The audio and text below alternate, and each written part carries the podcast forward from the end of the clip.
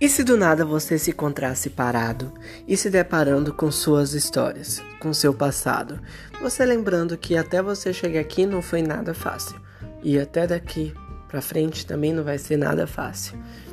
Isso vai ser um pouquinho da minha história, de POC Suprema, como é participar, ser do Vale e como é ser uma pessoa alegre e contente e além de tudo levar alegria para os outros e ser uma POC.